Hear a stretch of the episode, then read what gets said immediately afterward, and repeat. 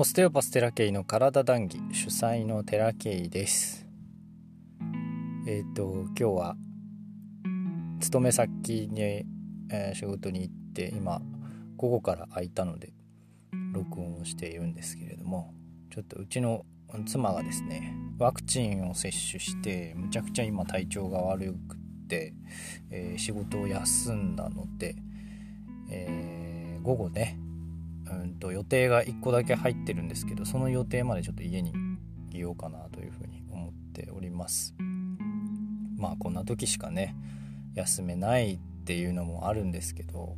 あちょっとこうえ今はねあの助けたいので、えー、空き時間を利用して家族のことを集中するということで今進んでおります。プラスねこうやって音源を取りながらあ自分でまたねこう整理しながら一歩一歩進んでいきたいなと思うんですけれども今日ね治療をこう午前中にしててふとね、えー、人間の、ま、細胞なのかな多分考え方としては。細胞単位で、えー、イメージをしていただきたくてあのステオパシーの勉強している時にあの、えー、建築用語でねテンセグリティ構造っていうのがあるんですよ。あの棒と、ま、丸丸、えー、次次次つなんていうの次部分っていうのえー、っとそういうこう構造体が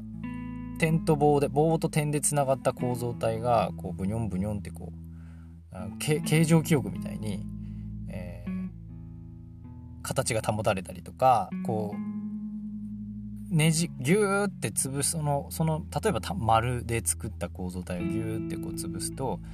別なところにこうテンションがかかってバランスを取るっていう状態になるよってそれが体というか膜構造で起こってるよっていう話を勉強するんですけれども、えー、とふとねふと思ったのがその細胞単位の、えー、考え方というか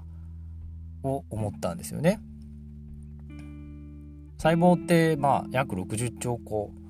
人間にはあるわけなんですけれどもなんかねふと思ったのがその泡ってあるじゃないですか泡。泡って細かい泡ってなんかブクブクブクブクブってこう平面にバーってたくさんちっちゃい泡があるとしてあの1個の泡が消えると全体がずって動くの分かりますか？イメージできますかね？プチンって泡消えたりとか一緒にピチョンってこうくっついちゃったりした時にガバッて全体が動くじゃないですか。なんか細胞ってあんなことになってんじゃないかなって思うんですよね。なので今何もない体何もえー、っと整えたりをしてない体っていうのはまあ一つの構造体でバランスが保たれてるわけなんですよ。でそのバランスが保たれている状態で病気が起こっているとすると何かしらの原因がねその病気周辺例えば血流なのか神経なのか液体なのか分かんないけれども何かしら起こってるわけなんですよ変性がね。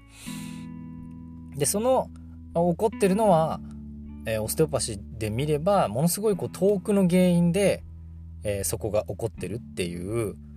こともありえるわけなんですよね。それはなぜかって言ったら卵から始まって、えーと、分化して細胞がどんどんどんどん増えてって今の人の体になってるから頭の先まで頭の先からつま先まで全部一つの包み紙ですよと全部つながってますよとだからつま先調整して、えー、肩の動きが良くなるみたいなこともまあ普通にあの理論的にはありえると。でそのあのー、細胞単位であんまりイメージしたことがなくってふとふと急にさっき思ったんですけどその細胞単位で見ると泡みたいにえー、っとある数の泡があってその泡があの状態を保ってるとする。でその状態を例えばこう調整するっていうのがその泡を1個こう増やすとか減らすとかみたいなイメージ持ってほしいんです。そうすると全体がガバッて動くじゃないですか。その全体がガバッて動いた時に例えばその病気が起こっている周辺の血流量っていうのがバッて増えて、えー、血が巡って痛みが取れるみたいなことが起こってるであろうと、えー、今日体を患者さんの体を触れてて思ったんですよ。だからそのバランスものすごく複雑にあの巻き起こってることだし今すぐその瞬間にじゃあ何が起こるかっていうことじゃなくて結果として、えー、新しいバランスをこう求め続けてるわけなんですよね体っていうのは。何か、えー、こう肉体的なダメージとか、えー、と精神的なダメージとかを受けた時に、えー、と何かがギュッて硬くなったらその硬さっていうものをいなすかのように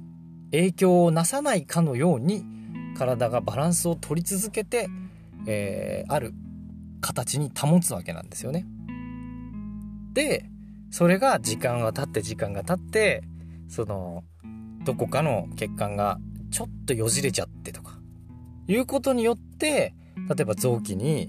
えー、何らかの疾患腫瘍なりえー、っと良性のものとか、まあ、悪性のものとかも含めてなんですけれどもそういうことが起こる可能性があるというのが、まあ、オステオパシーの理論なわけなんですよ。で細胞単位であんまり僕は説明を受けたことがなかったので細胞ってまあちっちゃい組織じゃないですか泡みたいなもんですわ形的には。